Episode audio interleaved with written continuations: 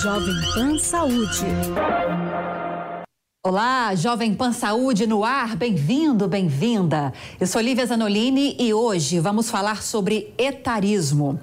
O número de pessoas acima de 60 anos aumentou quase 40% no país nos últimos nove anos, segundo o levantamento do IBGE.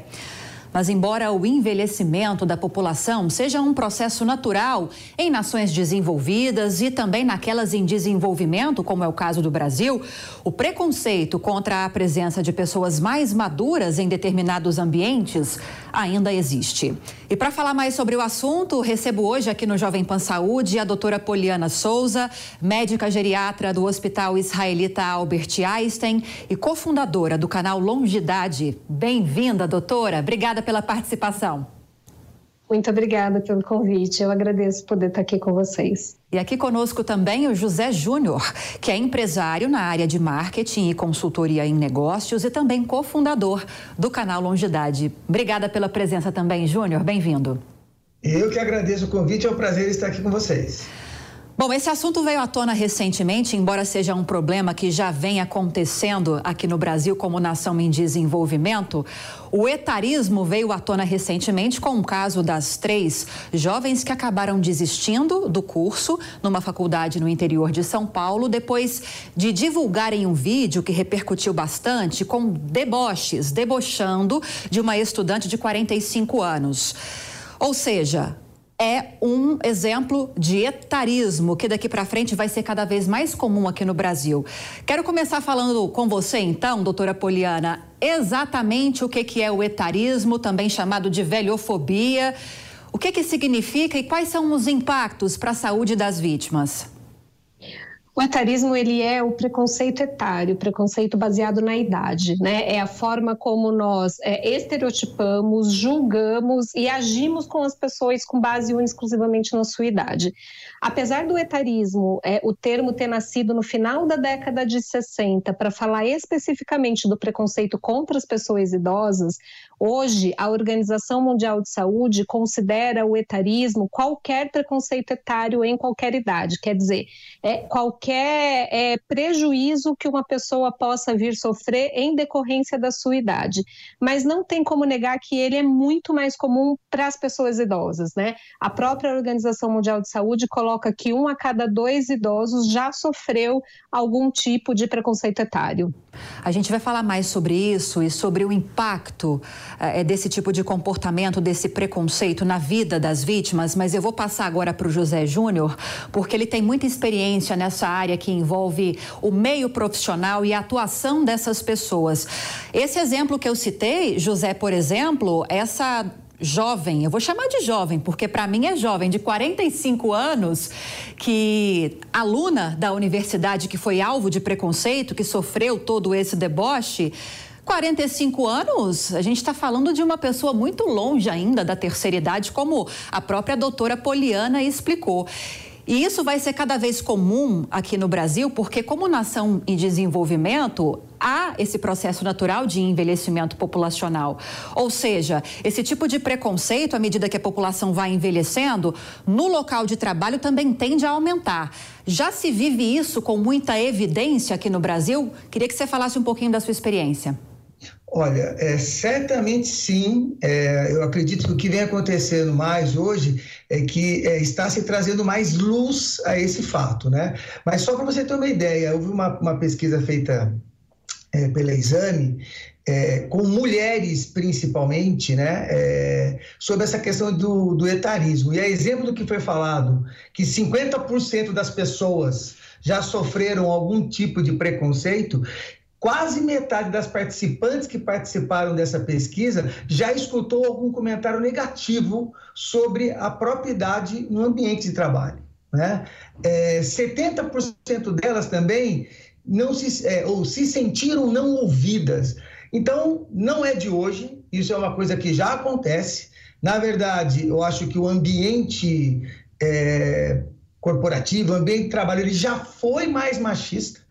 E eu espero e acredito que isso venha é, venha a diminuir com o tempo, inclusive com ações como essas, em que vocês trazem o assunto à pauta. Agora, José, ainda com você, muitos levantamentos e projeções mostram, nesse processo de envelhecimento da população, que as mulheres serão maioria, mais velhas e em maioria, pensando aqui na realidade brasileira. Então, a gente, quando fala de etarismo, a gente tem uns, esses dois problemas que você levantou. Essa questão da discriminação em relação à idade e pelo fato de serem mulheres também. Sim, porque é, já se sabe que as mulheres é, estatisticamente vivem mais do que os homens. Né? Então, é natural quando você olha para a população, a gente vai ter um maior número é, de mulheres indo ao mercado de trabalho. É, não só indo, como também precisando estar lá, né? Porque um dos pilares aí para que você tenha uma boa longevidade é que você tenha condições financeiras para poder se manter, né? Já que a gente sabe que é, a previdência pública, por assim dizer, não entrega isso de maneira completa. Então, é, obviamente, mais uma vez, a mulher é, sofre mais com esse tipo de, de etarismo. Agora, doutora Poliana, quais os impactos possíveis na saúde dessas pessoas que são vítimas desse tipo de preconceito? A gente pode citar a depressão, por exemplo, que talvez seja uma das mais significativas? Pode. Na verdade, são diversos, né? É, o que os trabalhos mostram é que quando você é vítima de um preconceito, a chance de você se isolar né? E tanto o isolamento quanto a solidão que vem desse isolamento, eles são razões para que essas pessoas desenvolvam mais questões relacionadas à saúde mental, dentre elas depressão, ansiedade, né? Então, de fato, a gente já tem isso comprovado em estudos. Né? É, e o que vocês estavam falando agora, né, da soma de preconceitos, isso a gente também já tem em trabalhos, que esses pacientes, esses, pacientes, é, esses indivíduos né, que somam motivos para preconceitos, então, os três né, principais que a gente costuma falar, né, é sexismo, racismo e o etarismo, quando você tem a soma desses três preconceitos, essa pessoa tem uma tendência a, a, ter mais impacto negativo do que quando você tem um deles isoladamente. Né? Então, isso acaba tendo um efeito aditivo na exclusão social desse indivíduo. E é essa exclusão que leva muita essa dificuldade de acesso a serviços, incluindo serviços de saúde, né, que leva muitas vezes à piora do estado de saúde, tanto físico quanto mental dessas pessoas. Dificuldade de acesso, inclusive, em serviços de saúde, doutor? Explica melhor para a gente, porque é grave isso, inclusive, né? É justamente nessa fase que mais se precisa. Tem vários relatórios da Organização Mundial de Saúde que, e, e de uma outra associação que chama é, Help Aid International, que mostram que em vários países do mundo é, os serviços de saúde muitas vezes não são adequados às necessidades das pessoas idosas, você tem dificuldade de acesso ao serviço, tanto acesso físico, né, quanto acesso aos serviços. É, você tem uma série de dificuldades no próprio atendimento. Muitas vezes os profissionais não estão preparados para o atendimento né, é, desse indivíduo, não levando em consideração as particularidades de um organismo em envelhecimento. Então, tem vários relatórios mostrando. E isso ficou muito gritante para a gente na pandemia. Por que, que na pandemia foi um momento em que a gente também é, reacendeu essa discussão? Porque eu não sei se vocês se lembram, mas em muitos países, por conta da escassez de recursos, o critério etário começou a ser discutido como um critério para ser utilizado para alocação de recurso. É, e isso é uma coisa muito grave se a gente for pensar, né? Ainda mais considerando a, a, o quanto o envelhecimento é heterogêneo, o quanto nós envelhecemos de forma diferente, né? E que a gente tem pessoas hoje idosas muito mais saudáveis do que muitos jovens, né? Então, não existe uma justificativa para se utilizar critério etário para alocar recursos, mas isso ainda acontece em alguns lugares do mundo. Agora, José, é, que tipo de trabalho pode ser feito, você que está mais focado no mercado de trabalho, para acolhimento dessas pessoas? Porque, por exemplo, vou voltar a falar da questão do envelhecimento populacional. Nos Estados Unidos, por exemplo, estamos falando de uma nação já desenvolvida, essas questões relacionadas ao etarismo são discutidas pelo menos desde a década de 60. Quando a gente pega a Europa como um todo, que abrange esses países, perdão, também desenvolvidos, essa preocupação da inserção dessas pessoas diante do envelhecimento da população no mercado de trabalho já movimenta o parlamento, já são aprovadas leis para trazer essas pessoas de uma forma mais acolhedora e garantir esse acesso dessas pessoas ao mercado de trabalho.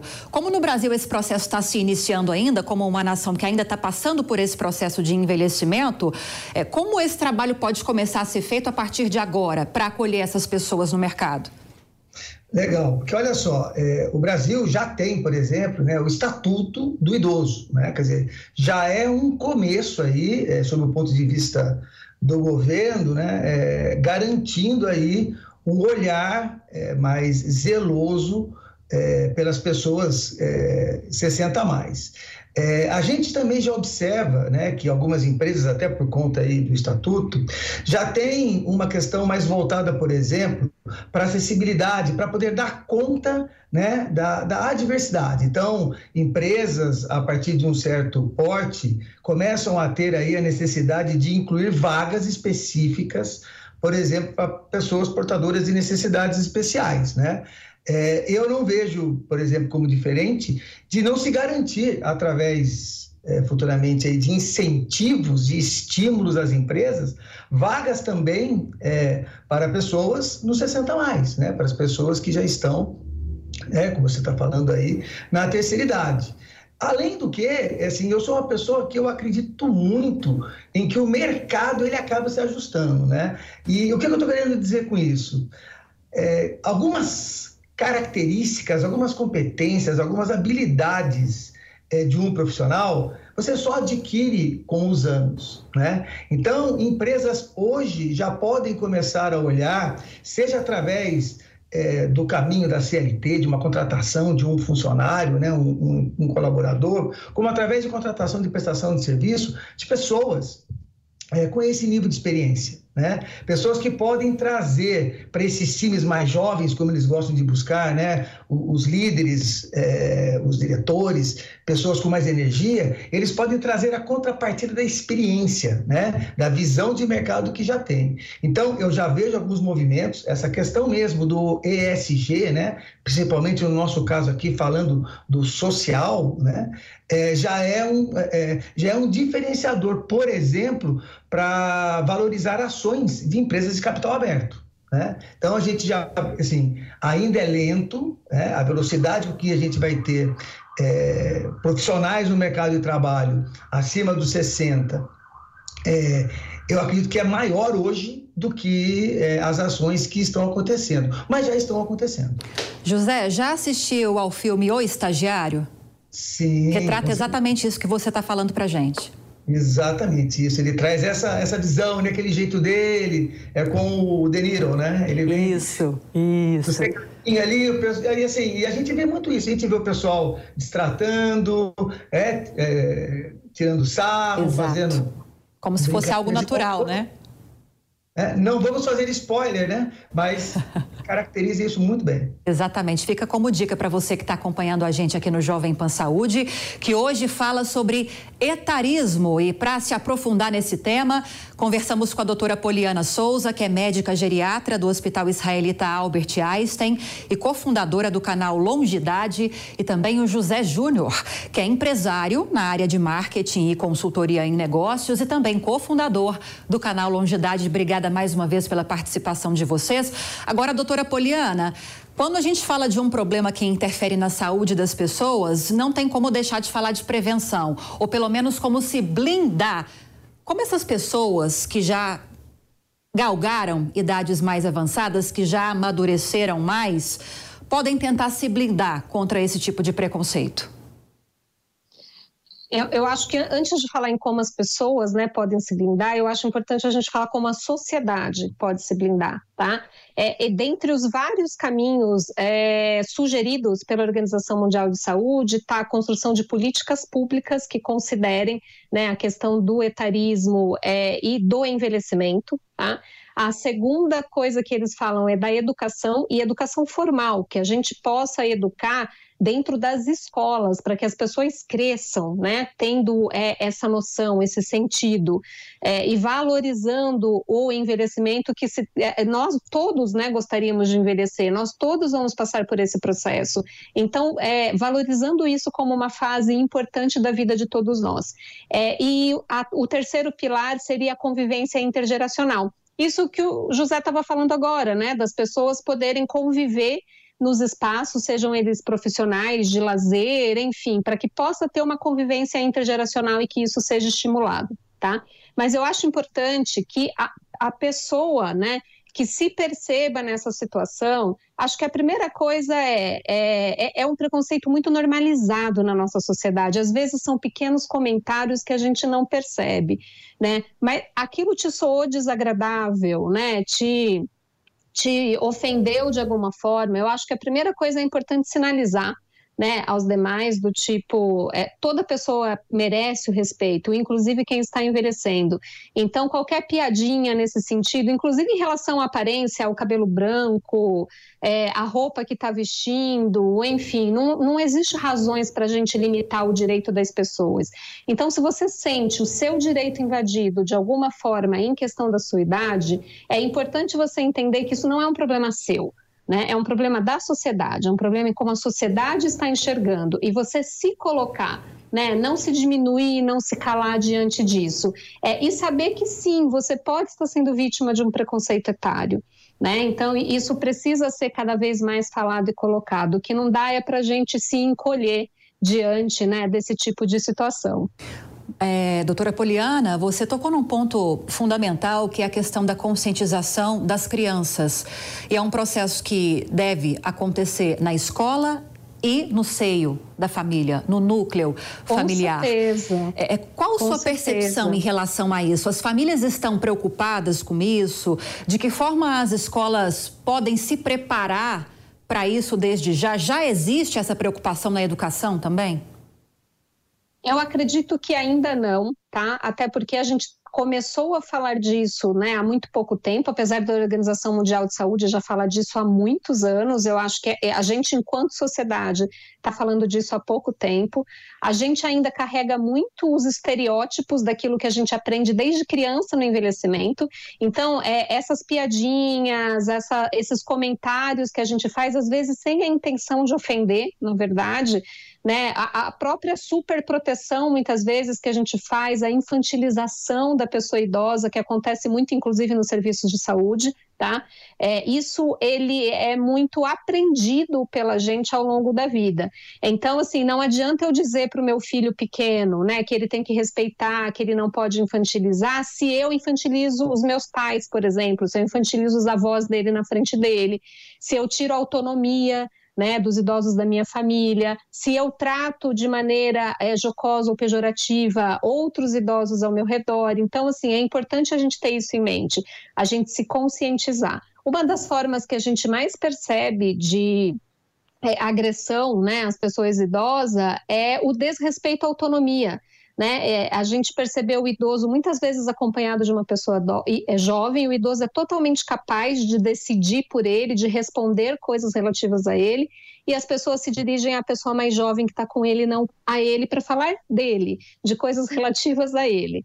Né? Então, a gente ensinar também essa questão desse respeito, né? da, da, gente se dirigir à pessoa de forma respeitosa. Ela é uma pessoa como qualquer outra, não tem motivo para eu infantilizar, para eu considerar que ela é incapaz. Então, é, é, esse é o tipo de coisa para a gente aprender a ensinar dentro de casa e criar ferramentas educacionais para ensinar também dentro das escolas. Eu acho que é algo que ainda precisa crescer, né? que ainda precisa ser feito. Perfeito. Agora, José, estávamos falando agora há pouco a respeito dessas ferramentas que ainda, embora em número pequeno, já existam em algumas empresas para contratação dessas pessoas mais velhas e pensando um pouco mais adiante também sobre medidas que o Brasil, que as próprias leis é, precisam ter e precisam avançar para que haja uma oportunidade mais abrangente para essas pessoas. Hoje, por exemplo, a gente, quando vai em grandes empresas, empresas que têm muitos funcionários, muitos profissionais, geralmente os cargos mais altos são destinados a pessoas mais velhas, mas porque já entraram,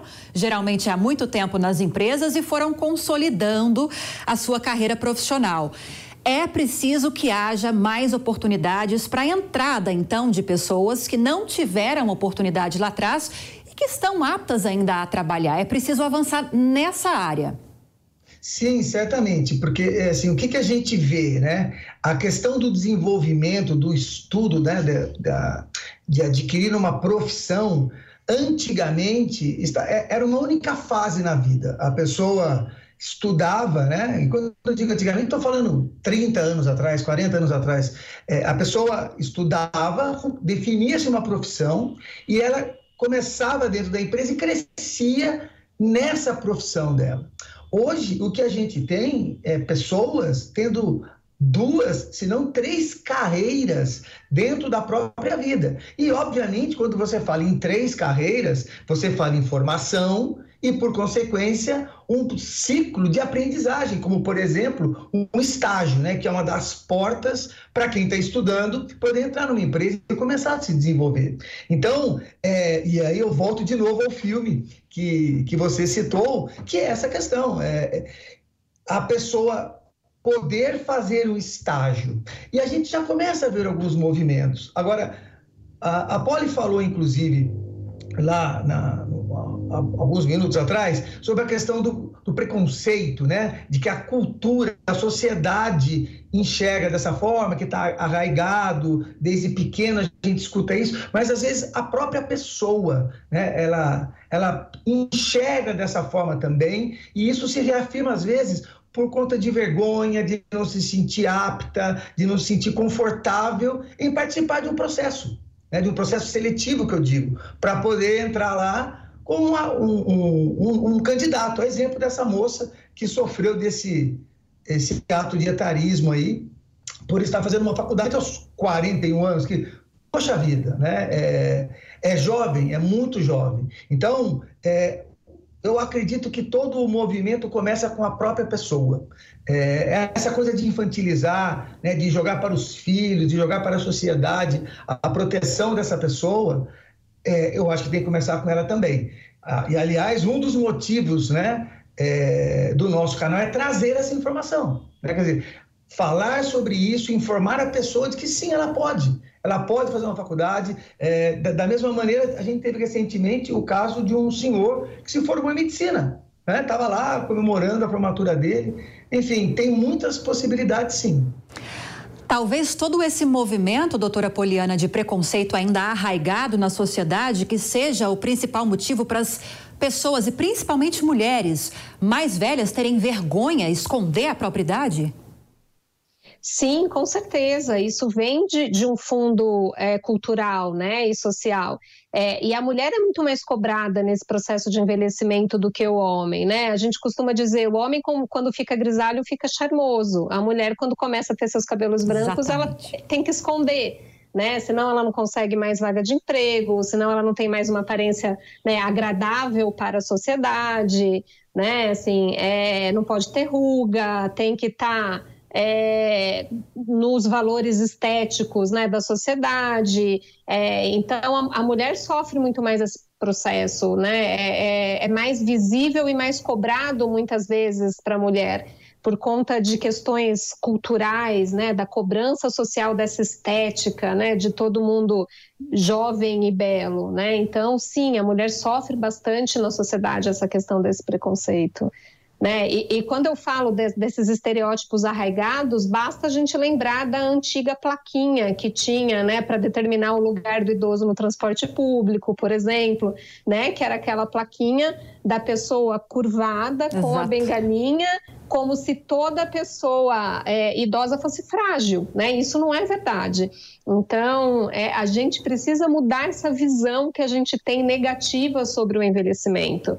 O envelhecimento, sim, tem suas perdas, mas também tem muitos ganhos, tem muito valor e pode ser um processo muito bem vivido e muito bem aproveitado. Né? A gente chegou no nosso minutinho final aqui no Jovem Pan Saúde e eu quero deixar esse tempo para que vocês destaquem o que é mais importante a respeito desse comportamento da sociedade como um todo e da própria vítima de etarismo. O que, é que você destaca, José, para a gente finalizar?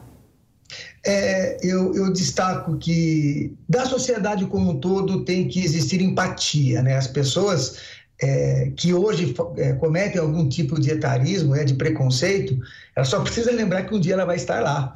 E que, as, e que em muitos casos, ela tem o pai, a mãe, os avós que estão ali e que podem estar passando por isso. Para quem está do outro lado, né, para a vítima, eu acho que ela tem que ter uma postura é, de que ela não pode esquecer que ela tem experiência, né? A gente vê, por exemplo, nas culturas orientais, a pessoa de mais idade, de maior idade, ela é respeitada, ela é reverenciada, inclusive, por conta disso. É, a gente aqui, uma cultura ocidental, a gente olha um pouco mais de maneira relaxada sobre esse aspecto. Então, eu acho que a pessoa tem que se informar. Né? Quem passa por etarismo, ela tem que se informar, ela tem que saber que ela tem direitos, que, ela, que tem muita coisa possível para ela e que ela não pode se sujeitar a isso, tem que colocar a boca no trombone, como dizem por aí. Perfeito, é isso aí? Concorda, doutora Poliana? Concordo. Eu acho que a gente tem que pensar o seguinte: se nós não morrermos antes, todos nós vamos envelhecer. Acho que é isso que a gente tem que ter em mente, a consciência de que esse processo também vai ser nosso como é que eu quero ser tratada, né? Que sociedade eu quero para mim quando eu chegar lá. Acho que é isso que a gente precisa pensar. Maravilha, bom demais esse bate-papo com vocês. Conversamos com a doutora Poliana Souza, médica geriatra do Hospital Israelita Albert Einstein e cofundadora do canal Longidade, trazendo tantas informações importantes a respeito do etarismo e do impacto para a saúde dessas vítimas. Obrigada pela participação e pela presença no programa de hoje, doutora. Seja sempre muito bem-vinda. Eu que agradeço o convite. Muito obrigada. E claro, também esses conselhos valiosos do José Júnior, empresário na área de marketing e consultoria em negócios e cofundador do canal Longidade. Eu já estou com 35 anos, José, e todas essas informações eu já vou coletando assim, porque se Deus quiser eu vou viver muito. Obrigada pela sua participação também. Eu que agradeço, tenho certeza que você vai viver bastante, com certeza. Iremos. Obrigado. Até a próxima. Até. E o Jovem Pan Saúde fica por aqui. Agradeço também, como sempre, a sua companhia. Espero que tenha gostado do programa de hoje. E lembrando que se você tiver alguma dúvida, alguma sugestão de outro tema, é só enviar um e-mail para a gente. saúde.jovempan.com.br. E lembrando também que para rever essa e outras entrevistas, é só acessar o canal Jovem Pan Saúde e também o aplicativo da Panflix para Android e iOS. Um grande abraço para você e até a próxima. Jovem Pan Saúde.